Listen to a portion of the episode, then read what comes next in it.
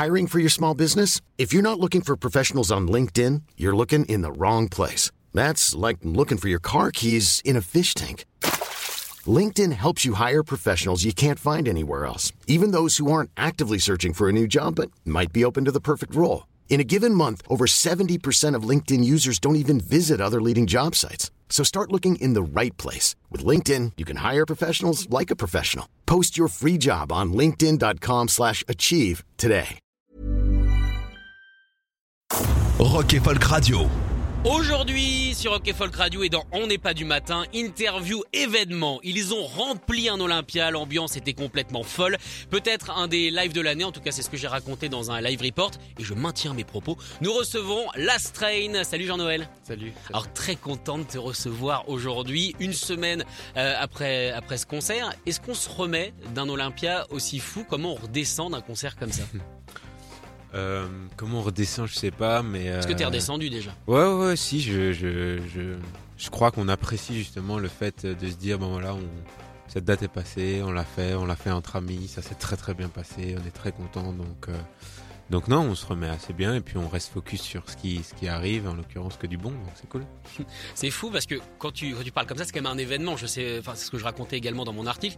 Euh, je ne me souviens pas la dernière fois qu'un groupe indépendant a réussi à remplir un Olympia, un groupe français en tout cas. Euh, J'ai pas la date, peut-être que ça fait 15 ans, peut-être que ça fait 10 ans. Et t'en parles comme Mbappé qui parle de sa première Coupe du Monde on lui dit, Hmm. vous avez gagné une Coupe du Monde à 19 ans. Il fait, ouais, ouais peut-être, mais j'ai d'autres objectifs. C'est le cas avec la Strain Bah, je crois on a, on a, on a toujours réfléchi comme ça. C'est, juste un escalier qui, qui monte, qui monte, qui monte et, et, et qui a pas forcément de, de, de fin, de palier de fin, tu vois, parce que euh, on nous demande souvent c'est quoi votre date préférée, c'est quoi votre objectif, votre festival de rêve et tout ça? Et on difficilement répondre à ça parce qu'imaginons qu'un jour on puisse le faire, et ben qu'est-ce qui se passe après, tu vois? Moi, je- j'aurais, je serais effrayé de, ce- de ce vide-là, quoi. Donc on prend les choses comme elles viennent, les unes après les autres, euh, le plus intelligemment possible, et puis on, on continue à avancer. D'accord, le but c'est de monter et puis on verra jusqu'où ça va, mais pas d'objectif parce que si on l'atteint, qu'est-ce qu'on fait derrière quoi? Ouais, et puis tu, tu vois, euh, c'était c'était l'Olympia, c'était hyper symbolique et euh, comme je l'ai dit, je crois le, le, le- le soir même, c'est une, une date qui était importante pour nous, pour le groupe, pour l'histoire de copains, mais aussi justement ouais, pour euh, cette scène rock indépendante parce que finalement, euh, on peut se dire bah ouais, même si euh, on fait avec les moyens du bord, si on, on reste une histoire, voilà assez euh, confidentielle, j'ai envie de dire, tu vois, on peut Oh, faire des trucs comme euh, comme remplir un Olympia aujourd'hui et je trouve ça beau, tu vois, c'est pour ça que cette date elle était particulièrement symbolique, j'ai envie de dire plus que tu vois un goal, un objectif parmi parmi tant d'autres, c'était euh, voilà, c'était un symbole, ça nous a fait vraiment euh, ouais, hyper chaud au cœur de voir que les gens ont répondu présent et, et qui sont venus, mais la conclusion qu'on a de tout ça, c'est peut-être que c'était trop grand pour nous. Ah ouais? Bah, non, mais tu vois en fait euh, Faisons quatre maroquineries. Allez. bah non, mais tu vois, très, très sincèrement, et on boude absolument pas notre plaisir. C'était une date euh, inoubliable, comme on l'a dit, et on a encore des souvenirs, des étoiles plein les yeux euh, de, de cette date-là. Mais ouais, je crois qu'on est plus à l'aise dans des salles un peu plus petites, où on est plus proche des gens, tu vois. Rien que là, tu vois, il y avait deux mètres avant le bord de scène, puis Ouais. deux mètres avant le début des crashs et tout. Nous, on n'est ça pas t'a trop pas empêché de te faire ça. porter quand même. Ouais, ouais, grave, non, mais bien sûr. Mais je crois que voilà, c'est parce qu'on en a besoin, tu vois. On a besoin du contact des gens. Et puis pour la suite, je sais pas, je disais tout à l'heure, on continue à avancer, on continue de monter. Je sais pas si la, la suite pour Paris, c'est forcément de faire plus gros. Au contraire, peut-être euh, venir à des choses qui nous, qui nous correspondent peut-être un peu plus. D'accord. Bon, si tu veux, moi je connais la Pointe Lafayette. C'est une salle de 30 personnes. Là, pour le coup, on est extrêmement proche des gens. Si un jour vous voulez faire ce genre de truc. Bah, ouais, comme je le disais, c'était no- notre premier concert à Paris, c'était devant 30 personnes. C'est ce que tu disais, et c'est vrai que le chiffre est assez étonnant. Tu l'as dit sur scène, vous êtes maintenant 100 fois plus, et c'est là qu'on se rend vraiment compte. 100 fois plus de personnes, c'est quand même, euh, c'est quand même hallucinant. Alors c'est une carrière évidemment qui dure depuis plus de 10 ans maintenant, mais c'est génial le fait que vous ayez jamais lâché, et surtout c'est la preuve qu'au final, euh, tu le dis aussi dans un morceau, il faut surtout parier sur soi et croire en soi. C'est la base peut-être. Ouais, ouais. Et en l'occurrence, dans l'histoire Lastreine aussi, croire en l'histoire de copains, tu vois, et ça, ça compte beaucoup. On le répète souvent, c'est le, le, le seul paramètre un peu euh, incontrôlable de ces 15 dernières années. C'est le fait qu'on soit resté proche géographiquement, qu'on soit resté proche dans nos études supérieures et tout, tu vois, c'est quand même des. C'était pas fait exprès ça? Bah, pas particulièrement. Il y avait l'envie, mais tu vois, enfin, ou le doux rêve, mais euh, le fait qu'on ait pu être dans la même école, dans la même ville, qu'il y avait Justine qui était sur Strasbourg, mais on n'était pas bien loin. Mais tu vois, c'est un paramètre finalement qui tient presque plus de la, de la chance que quelque chose qu'on a cherché à provoquer. Et euh, nous, ça a permis aujourd'hui euh, bah, d'avoir toujours, toujours le groupe, d'avoir cette transparence, d'avoir cette honnêteté, ce respect mutuel qui, qui est ouais, le fondement et les fondations de la strain. Alors moi j'ai l'impression surtout que la Strain, au-delà de cette histoire, c'est surtout une histoire de challenge et de défi. Comment commence le défi Olympia? À quel moment on se dit, bah ouais, ça peut peut-être le faire. en fait. Comment est-ce qu'on a cette idée? C'est quand même dingue un Olympia. Euh, on a fait un Trianon en novembre dernier et euh, qui était déjà un premier pari en soi pour nous. La dernière fois qu'on jouait à Paris, c'était le Bataclan. C'est certes des capacités qui sont plus ou moins similaires, mais le contexte est un peu différent pour nous aussi. Et on se demandait qu'est-ce qu'on allait pouvoir faire euh, après. Et puis c'est vrai qu'on on aime bien les symboles. C'est sûr que dans la strain, on aime bien les. on, parle, j'ai l'impression, peu. On, prend la parole de manière assez mesurée et, on essaie de, de rester dans cette dynamique-là. Mais quand on fait quelque chose et quand on l'ouvre, généralement, c'est pour essayer de dire quelque chose qui a du sens. Et on s'est dit quel est le challenge après le Trianon? Et puis bah voilà, on s'est dit bon, fuck, on va essayer de faire les lettres rouges. Et puis. Euh, euh, pas beaucoup de monde y croyait hein, autour de nous pour être euh, hyper euh, honnête Ah ouais avec toi. Bah parce que ça fait quand même le double du Trianon tu vois et puis il faut les vendre les tickets quoi tu vois. Euh, comme je te disais avant oui non on, on ne boude pas notre plaisir. On est hyper content d'avoir un public comme ça qui est seulement attentif qui est en demande et tout ça. C'est génial. Mais ça reste quand même une- un- tu vois on est ouais un groupe indé c'est confidentiel, tout ça, c'est une petite famille en fait, tu vois, et se dire qu'il y a bah ouais, près quasiment 3000 personnes qui vont venir acheter un ticket, monter à Paris, c'était un pari. Et, euh, et ouais, on se rend compte que c'était un pari, euh, un pari gagnant. Les gens, ils sont venus un peu partout en France. Nous, tu vois, on peut voir, on peut suivre d'où ils viennent, les gens et tout. En fait, il y a eu autant de Parisiens que de gens qui habitent en province. Qui ont fait Ah, vous pouvez voir où ont été achetés les tickets? Parce que du coup, tu vois, ça fait. euh, ouais, comme je- la boucle est un peu bouclée, c'est le symbole et je crois que les gens, ils ont envie de participer aussi à ces moments forts dans l'histoire du groupe parce que c'est des moments qui sont partagés avec ce public-là, quoi.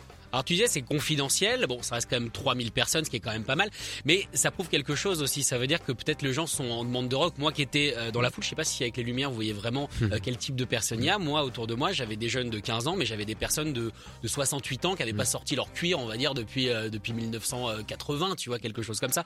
Donc c'est assez étonnant que votre musique touche autant de générations, qu'elle soit autant transgénérationnelle.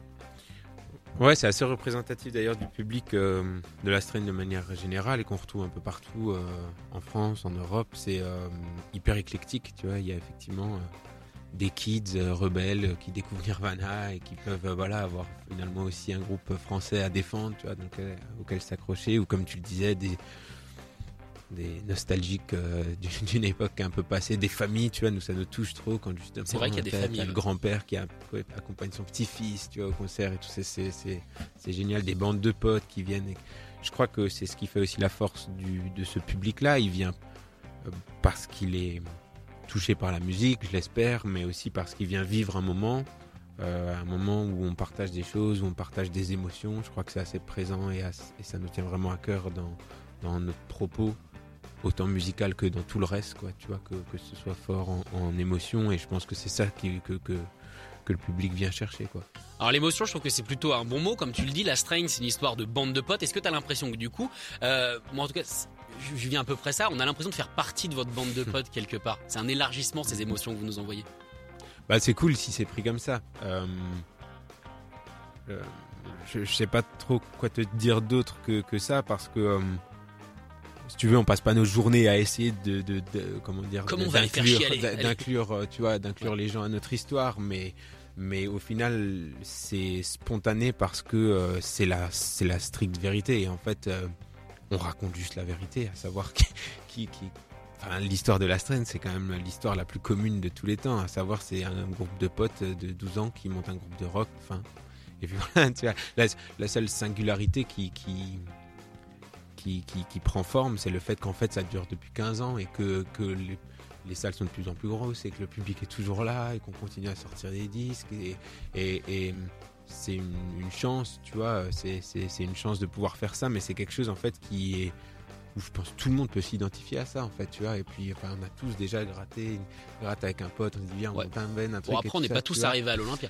Mais, mais, mais je pense que du, mais du coup tenté. mais du coup tu vois il y a peut-être un peu ce ce message-là sans que ce soit revendiqué. Mais euh, en fait, ça peut être simple. Il faut juste s'accrocher, il faut juste continuer. Comme tu disais, croire en ce qu'on fait et puis tuer, cravacher quoi. Alors tu le disais aussi euh, il y a quelques instants, euh, ce qui est important, je trouve aussi, c'est le fait que vous soyez français. Je trouve qu'en ce moment, je le dis beaucoup de fois, on le prouve sur cette antenne quasiment tous les jours, il y a une explosion de la scène française, tu le vois au travers de, de, de Cold Fame également. C'est important, je trouve, pour la nouvelle génération, on parlait des ados de 15 ans, justement, d'avoir des repères français au lieu des, des sempiternels repères américains, anglais ou australiens. Est-ce que toi, tu as l'impression justement que la Strain participe quelque part au développement de cette nouvelle scène en montrant aux jeunes Français qu'on peut le faire tout en étant eh bien, euh, du coin, dans un petit patelin ou alors en étant juste euh, de notre pays? Bah, je, je, je, je l'espère, ce serait, ce serait génial quoi. Tu vois. Ensuite, effectivement, on essaie de rester humble par rapport à ça et de se dire qu'on n'est qu'une pièce du puzzle. Mais c'est vrai quand tu vois tous les groupes de copains, on en citait avant que cette interview commence, euh, voilà, tous ces groupes qui émergent partout, qui montent des petits labels, qui montent des tournées ensemble, qui jouent partout dans toutes les salles, tous les clubs, les cafés concerts, les caves, les péniches, un peu partout en France, tu te dis mais c'est génial quoi, une effervescence de ouf. Est-ce que c'est nous tous qui n'étions pas assez attentifs avant pour voir que ça existait peut-être déjà? Je ne sais rien. En tout cas, aujourd'hui, on le remarque, ça fait de plus en plus de bruit. J'ai l'impression que les gens achètent quand même de plus en plus de tickets de concert, que la presse s'y intéresse aussi, et même si ben voilà, vous faites partie des exceptions qui laissent de la place justement à ce genre de propos, ben, il y a de plus en plus, j'ai l'impression, de place pour ce propos-là. Et, euh, euh, c'est cool, c'est super encourageant. Moi, je suis euh, hyper positif et plein d'espoir pour la suite parce que je pense qu'il y aura de plus en plus de groupes de rock, de plus en plus de groupes de rock français, sous toutes les formes d'ailleurs. Tu vois, effectivement, des trucs assez grand public, mais des trucs de plus en plus exigeants aussi. Et tant mieux, c'est génial. Bah, je suis assez d'accord avec toi sur toutes les formes. J'ai que maintenant il n'y a plus euh, cette espèce de euh, comment dire, euh, cette espèce de barrière qu'on se mm. mettait. Maintenant, on a le droit de créatif, on a le droit de faire ce qu'on veut, inspiré évidemment par les Américains, mais de plus en plus quand même inspiré par nos propres groupes. ce qui est plutôt chouette quand tu vois les Lizzy Strata, les Power Crash Control, les Johnny Mafia, bah eux et vous aussi va découler, je l'espère en tout cas, toute une nouvelle scène. Ça c'est plutôt chouette. Et les frontières, je trouve, ont de moins en moins de sens là-dessus, tu vois, parce que ben naturellement, avec les réseaux, les réseaux sociaux, les plateformes de stream, la presse, en fait, tu découvres des groupes dans tous les sens qui viennent de partout. Des fois, tu découvres que le groupe il est français, que tu es en train, d'écouter français. Tu, Mais c'est mes voisins en fait. Tu l'imaginais pas et je trouve que c'est c'est chouette comme ça que bah, au bout d'un moment, en fait, j'imagine que les frontières, euh, sauf pour les groupes anglo-saxons qui héritent aussi de, voilà, de cet héritage et de cette euh, prédisposition, j'ai l'impression quand même à, faire des choses et de qualité et avoir une certaine attention aussi, du public, mais que ces frontières ont de moins en moins de sens et, sont, et conditionnent de moins en moins les choses. Alors c'est marrant, c'est que vous, à la base, votre groupe était très inspiré évidemment par la musique américaine. Ça se ressent encore tant temps dans les riffs. On trouve un peu de Queen of the Stone Age, on trouve euh, du Black Rebel Motorcycle Club, mais euh, de plus en plus, j'ai l'impression que vous vous détachez euh, totalement de ça euh, pour créer votre son justement un son plein d'émotions un son hyper orchestré. Comment ça s'est passé cette, euh, cette étape cette espèce de, barrière à, casser en disant mm. ok on est un groupe de rock mais on a le droit si on veut de, de, mettre des cornes on a le droit de faire des trucs hyper émouvants en pétant justement tout ce qui est format. Comment ça s'est passé ça dans votre tête? Comment vous avez pris la décision de dire ok maintenant on a le droit? Ben je pense que ça s'est fait assez naturellement en grandissant déjà tu vois le, premier album, Weathering, on l'a écrit quand on avait 16, 17, 18 ans. Euh, je crois qu'on avait euh, beaucoup de choses à prouver et, que notre moyen d'expression, c'était de faire des choses euh, assez incisives, de jouer fort, dans l'énergie. Et tu vois, voilà, il y avait un truc urgent quand même dans les débuts du groupe qui est indéniable. Et, et en fait, on s'est rendu compte que là où on prenait le plus de plaisir, c'est justement quand on essaie de pas forcément forcer les choses, quand on prenait notre temps justement, quand on prenait le temps de, construire une certaine dynamique dans les morceaux, tu vois, de construire, de déconstruire, et je crois que c'est ce qui a aussi fait dans un sens un peu le la patte du groupe aussi, tu vois, avec des titres comme Fire, comme Fragile, comme un peu plus tard The Big Picture, On Our Knees et tout ça, et en fait, on s'est rendu compte que effectivement, c'était des morceaux qui étaient assez spontanés, où on réfléchissait pas, viens, on va faire quelque chose un peu comme ça ou un peu comme ça, mais que c'était notre euh, manière à nous d'écrire de la musique.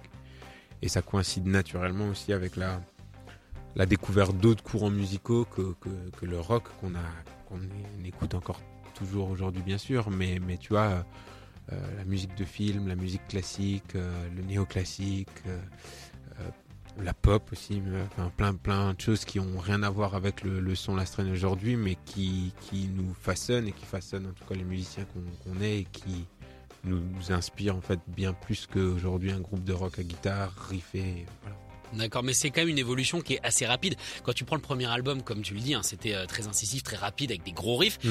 Et le deuxième, on a l'impression qu'il y a un monde. Normalement, il y a Hmm. deux albums, on va dire, pour arriver à celui-ci. C'est incroyable cette prise de maturité euh, aussi rapide. Ah bah c'est c'est gentil de ta part, mais euh, ensuite c'est aussi euh, comment dire euh, conditionné par le fait que on a une petite discographie quand même, mais qui s'étale sur sur un certain nombre d'années. Tu vois, on a juste deux EP et deux albums, alors que ça fait 12 ans qu'on fait de la zik peut-être 15 ans qu'on fait de la Tu sais, les Guns, ils ont mis 18 ans à en sortir hein, c'est vraiment pas la. la De- durée. de- donc je me dis que ça y contribue forcément, tu vois, dans un sens. Il y a aussi beaucoup de choses qu'on a mis à la poubelle ou, comme je te disais avant, on fait, on prend grand grand soin de nos prises de parole. On essaye de, de ouais, de, de faire attention à ce qu'on dit, de la manière dont on le dit, et on n'est vraiment pas à la course euh, au contenu comme on essaye de faire croire à beaucoup beaucoup de groupes qui démarrent de dire il faut produire plein de choses. C'est vrai que vous avez pas de en TikTok. fait.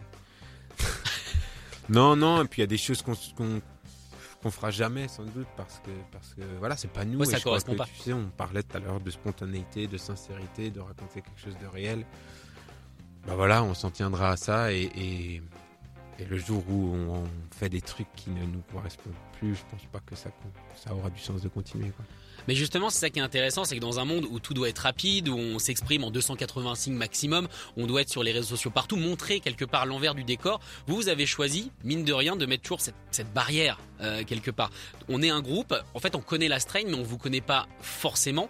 Dès que vous sortez quelque chose, comme tu le disais, c'est très léché, c'est très réfléchi, notamment euh, le court métrage dont on va parler euh, dans quelques instants. Euh, c'est important pour vous le côté toujours un petit peu mystérieux du groupe. Je sais pas si mystérieux c'est le meilleur mot euh, pour décrire l'intention qu'il y a derrière, mais ça fait écho à une conversation que, que j'avais avec un, un pote batteur dernièrement, où euh, tu vois, on, imaginait ce que c'était de, d'écouter de la musique et d'être passionné de musique il y a 40, 50 ans, tu vois. Et en fait, euh, bah, t'écoutais des groupes, t'écoutais de la zik, mais tu devais faire preuve d'imagination, de, de projection en fait, pour t'imaginer qui étaient les personnes qui y jouaient, euh, quelles étaient leurs vies, quelles- tu vois. Enfin, moi je me rappelle, j'ai eu ça quand j'étais euh, vraiment tu gamin, à Ouais. 10 ans, 12 ans, quand t'écoutais, moi j'écoutais Avril Lavigne, Sum 41, truc et tout ça. Mais tu vois, j'avais pas accès à genre Internet ou les magazines ou je sais pas trop quoi. Enfin, j'étais juste trop jeune, Ouais. tu vois. Et, mais par contre, du coup, tu développes toute une imagination et tout un, tout un monde autour du, du, du, du- du produit, du propos juste musical, tu vois, mais qui est hyper riche et je trouve qui est hyper précieux. Alors qu'aujourd'hui, tu sais déjà les, les goûts euh, euh, culinaires, euh, la marque de mode pré- de préférée, chez- enfin, d'une- d'un artiste avant même d'écouter sa musique, tu vois. Et il y a un genre de Comme si la musique était au second plan. ouais, ouais. Et puis tu vois de de, de je sais pas comment on dit, mais un peu de voyeurisme, tu vois, permanent, lié au fait que bah voilà, on impose aujourd'hui de faire beaucoup beaucoup de contenu et parce que c'est très tentant de vite faire des stories quand t'es chez toi, quand t'es- on dit pas qu'on fait pas de story ou qu'on n'utilise pas les réseaux ou qu'on raconte pas des choses personnelles parce qu'en plus j'ai l'impression qu'on raconte des choses qui sont assez, comme tu le disais, spontanées, sincères. Mais on, je pense qu'on fait attention à, mettre un peu une frontière entre euh, euh, nos vies de, comment dire, à côté de la strain et de ce qu'est la strain. La strain, c'est, enfin, je me vois mal euh, faire des stories où je suis en train de faire à bouffer, tu vois, pour dire euh, aux gens qui nous suivent, euh, voilà, j'ai fait des un super plat de haricots. euh, c'est- Tu cuisines le haricot? ça n'a pas de sens, tu vois. Enfin, s'il n'est pas là le propos de la strain, si les gens ils, ils suivent le groupe, c'est pour potentiellement venir nous voir en concert parce que nos musiques elles, les ont touchés, parce que euh, les clips euh, les ont touchés, parce que le documentaire euh, les a touchés, j'en sais rien, mais pas pour s'intéresser à ce que je porte, à ce que je bouffe, à ce que même s'il y une peut-être une infime partie que ça intéresserait, je veux pas cultiver ça quoi. Alors justement, pour revenir sur les fringues, euh, ça va être la seule euh, parenthèse mode. hein, je te Ah. Comment est-ce qu'on fait tout un Olympia ou déjà, juste en vous attendant, on crève de chaud Comment on tient tout un Olympia avec un manteau en cuir? C'est pas possible, ça. Comment c'est Ma, possible? ma vraie tenue de scène, c'est normalement avec un col roulé en dessous encore. Ah oui, donc là tu l'avais fait tomber. Mais quand je même. l'ai, je l'ai enlevé euh, dès le départ parce que dans les loges aussi, il faisait vraiment particulièrement chaud. On était en train de, de s'échauffer, puis on transpirait déjà. On se disait, ah putain, ça va être dur. Mais euh, non, non, assez. euh, j'aime bien transpirer sur scène, donc ça me, ça me met en condition. Je me suis dit, c'est pas possible, doit être climatisé le manteau. Je sais pas comment il s'est débrouillé pour que ça Avec des petits ventilateurs sur les bras. Ça peut être pratique, ça peut être un truc à fournir. On va en tout cas revenir sur euh, sur ce morceau. Alors, je sais pas si vous allez le si vous alliez le jouer euh, à l'Olympia, c'est quand même ce morceau, cette œuvre euh, How Did We Get There avec ce court-métrage extraordinaire. Euh, vous l'avez joué en entier à l'Olympia ou pas?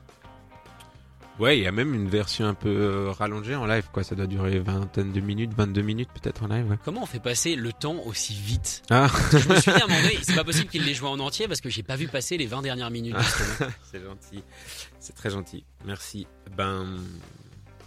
Nous, c'était, c'est un pari, euh, encore une fois, de. de- Et on revient sur le, le- le- le- la notion de défi. Oui, voilà. Enfin, c'est clairement ça.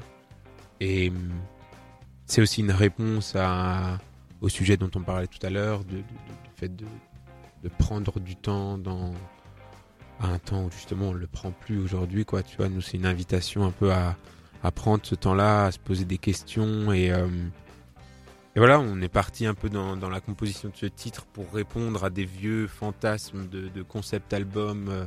On cite souvent American Idiot de Green Day parce que c'est vraiment un, un album qui nous a construit tous les quatre. Mais il faut forcément les Floyd, les trucs et tout Oui. ça, tu vois. Et on avait envie de faire un titre comme ça qui pourrait être un peu. euh, pas carte de visite parce que c'est vraiment moche, mais tu vois où je veux en venir. C'est quelque Ouais. chose qui représente la strain dans, dans- dans un sens. C'est une belle où, évolution sur, sur The Big Picture finalement. Et euh, voilà, une suite logique, Ouais. entre guillemets, tu vois, mais sans en faire un EP ni un album, on voulait en faire une œuvre, euh, une œuvre à part entière, un tout, et puis on voulait surtout faire attention à la manière dont ça allait être euh, diffusé, parce que l'idée était justement de se dire, euh, euh, si tu écoutes ça, si tu regardes ça par la suite, et ben en fait tu te poses du début à la fin, mais l'idée est pas forcément de savoir où tu te situes dans le morceau, de pouvoir zapper, de pouvoir être playlisté. De... Là aujourd'hui on fait de la promo, mais on avait tout de suite dit à Marie que on va sortir un truc, on sait très bien que ça va pas intéresser grand monde, quoi. C'est plus un défi qu'autre chose. Et parmi tous les défis euh, qu'il y avait, il y avait forcément le fait de le jouer sur scène, mais de le jouer à quatre, sachant que le morceau est plutôt euh, produit, on va dire, en studio. On a pris le temps avec Belle un orchestre orchestration, et tout ça. Et l'idée était, ok, on fait ça, mais si on le, si, on le sort, c'est quelque chose qu'on doit pouvoir jouer sur scène. Donc ça veut dire, bah, ramener un piano sur scène et de rester à quatre, quoi, sans un mec euh, qui joue à côté, Ou dans les caché coulisses, derrière les, comme- euh, comme Biffy Clyro, je sais pas quoi, tu sais. sont- J'allais vraiment citer Biffy mais Clyro en vois. plus, ouais. Ah, Nous, on est à chaque fois là. Ah ben non, les gars. Enfin, ok, d'accord, vous faites vos histoires, mais franchement, assumez-le, quoi, tu vois. Et puis le, le live, c'est fait aussi pour euh, que ce soit quelque chose de différent et pas forcément pour euh, pour rejouer exactement ce que tu as sur le disque, quoi. Donc voilà, on, on a tenté euh, ce cette interprétation euh, sur scène pour, pour pour ce morceau de 20 minutes et c'est rigolo, ça donne des moments des moments particuliers, je trouve, dans le set. C'est clair. Moi je, moi, je pensais que vous alliez vous projeter dessus le, le court métrage. Je me suis dit peut-être Ah. qu'ils vont le projeter. En plus, comme vous avez euh, une scénographie assez, assez minimaliste, mais magnifique pour le coup. Ah. Euh, alors, je- j'ai pas retenu le nom de la personne qui s'occupe de vos lights. Ouais, c'est Blondie. Bah Blondie, bah félicitations à Blondie. Franchement, pour le coup, votre show light était extraordinaire. Je me suis dit peut-être vous alliez le projeter derrière ce, ce court métrage. Alors, est-ce que l'idée du court métrage n'est venue directement avec la sortie ou alors ça, c'est pareil, c'est une évolution de pensée? Ben ouais, ça a pris quasiment deux ans, hein, le, le- le- la, la- on va dire la réalisation de l'ensemble, quoi. Mais euh, donc je peux pas te dire que c'est arrivé exactement au même moment, ce serait, ce serait te mentir, mais euh, mais euh, c'est venu assez vite parce que l'idée était euh, encore une fois de relever un nouveau défi, euh, le- de consolider les liens entre la strain et le cinéma, parce que je crois que c'est une autre discipline qui nous tient vraiment à cœur, autant dans le propos musical qu'à côté, tu vois, on est Ouais. fan de, bah, de films, de séries, de plein de choses. Euh, et l'idée était de mettre des images là-dessus, mais c'est un jeu hyper dangereux de mettre des images sur la musique. Euh, tu fais vite, tu transformes vite le propos, tu digresses vite du propos musical de base. Ça nous faisait terriblement peur de céder ça à quelqu'un sur un morceau en plus de 18 minutes avec, euh, pour la première fois, je crois, un message un peu plus euh, euh, universel que, euh, que ce qu'a pu être The Big Picture qui était très introspectif, très personnel et tout. Donc tu vois, c'était on savait pas trop comment faire quoi et donc euh, Julien qui lui est réel à côté s'est dit bon bah on va le faire on va le faire nous-mêmes mais on va se heurter pour la première fois à la fiction Euh, donc on va écrire quelque chose donc on a écrit euh, tous les quatre autour de la table on a produit on a réalisé on a monté euh, Toujours tous les quatre. On a étalonné, ouais, voilà. Ouais, ouais, et puis tous les quatre du début à la fin, quoi. Enfin, il y a des décors, des trucs, tout. On était. Je sais pas, si- bon, tu as vu le, le, le cours, il y a un gros Ouais. trou et tout, donc on est tous les. Tu t'imagines, on est tous les quatre avec des pelles dans un champ à creuser un trou, quoi, tu vois. C'est des moments de vie. Ouais, ouais, ouais. C'est la journée Et puis tu vois, il y a toute l'équipe euh, technique qui est avec nous pendant ces moments qui s'implique et tout. C'est vraiment une, une histoire de potes, mais des plus classiques des, classiques. Et ce qui est beau, justement, c'est que derrière, on a la chance de pouvoir le proposer, euh, bah, de venir ici aujourd'hui faire de la promo, de pouvoir jouer à l'Olympiade, jouer sur des festes. Mais ça en reste une histoire si simple et si sincère que. Si simple, mais assez rare quand même. Oui, en même temps, oui. la simplicité, c'est compliqué. C'est quelque part assez compliqué, la simplicité, je trouve. Ouais, et, et, et pour en revenir à, à ce que à ta question sur le, le cours, c'était notre euh, notre challenge, c'était de certes on produit, on fait quelque chose par nous-mêmes, mais euh, mais euh, faut faire quelque chose de simple, faut faire quelque chose de sobre, quelque chose de pas forcément très explicite parce que le titre l'est pas non plus. Et il y a tellement de dangers avec la vidéo, avec l'image, de faire des trucs euh, complètement daubés et tout. Enfin, on s'est heurté à des trucs. La première version du cours, elle était pas comme ça, mais euh, mais euh, ouais, je pense que le défi de la sobriété de la simplicité, c'est un des challenges parmi les nombreux qu'on qu'on tente de mener avec les garçons parce que je trouve que ça ça nous correspond, qu'on n'a pas envie d'en faire des caisses et que et voilà. En tout cas, ça résume bien, ce que vous faites, ça résume bien votre évolution. On est très pressé de, voir la suite. Est-ce que d'ailleurs, vous réfléchissez à un troisième album ou là, vous prenez juste le temps de, vous reposer déjà de peut-être de cette Olympia, de programmer ce qui va arriver et de euh, bah, déjà de laisser vivre ce morceau-là? Ben, on a la chance d'avoir une belle tournée qui arrive. Euh, Enfin, La tournée devait se conclure avec l'Olympia. Finalement, c'était le début de la tournée. Et donc, on va profiter maintenant de cette tournée euh, pleinement, euh, notamment pas mal de festivals euh, cet été. C'est une période qui est plutôt, euh, plutôt cool pour nous, qui est plutôt plaisante, quoi. Euh, donc, on va tâcher d'être un peu dans, dans l'instant et de se dire que d'arrêter de planifier tout le temps, tout le temps, tout le temps, et de et d'être pour le pour le coup vraiment pleinement là sur scène et d'apprécier. Ensuite, oui, effectivement, on a déjà actionné la suite et on travaille déjà sur deux projets, on va dire euh, parallèles qui bah, qui verront le jour. deux projets parce que un c'est trop, bah, pour le coup un c'est trop simple. Donc deux, là, Euh, oui, mais euh, c'est deux projets parce qu'ils ont rien à voir les uns les uns avec les autres. Naturellement, il y aura une suite à The Big Picture, euh, un troisième album parce que on a hâte, on a hâte effectivement de proposer des, nouveaux sons, plein de choses qu'on a déjà en tête. Mais avant ça, on aimerait bien faire encore quelque chose d'un peu à la marge, on va dire, de la discographie classique du groupe. D'accord, en tout cas on est très pressé d'entendre ça. Jean-Noël, merci d'être Bah non, venu merci. sur cette antenne. Euh, encore une fois, je vous encourage à aller voir les dates de, de la Strange. J'espère qu'on va se recroiser cet été. Ouais, Euh, serait, j'aimerais bien voir à quoi ça ressemble du coup en, en festival. J'imagine que le set, le set devra peut-être être plus énergique ou en tout cas, euh, comme on n'a pas forcément autant de temps et on doit séduire un public qui ne nous connaît pas, ça peut être un petit peu, un petit peu différent. Euh, en tout cas, on va se quitter avec du coup ce morceau-là, How Did We Get There, qu'on a déjà passé. Euh, franchement, les auteurs de Rock et Folk Radio les adorent, donc ça fait plaisir euh, de voir qu'ils sont prêts à écouter une telle œuvre. On va la réécouter. Merci beaucoup, Jean-Noël. Bah merci, et puis merci du fond du cœur de prendre le temps de passer un titre de 20 minutes à la radio, c'est Ah bah, tu sais, super précieux. Et nous, on fait ce qu'on veut. Nous, on s'en fout. Merci beaucoup. Merci Sacha, Salut. merci tout le monde.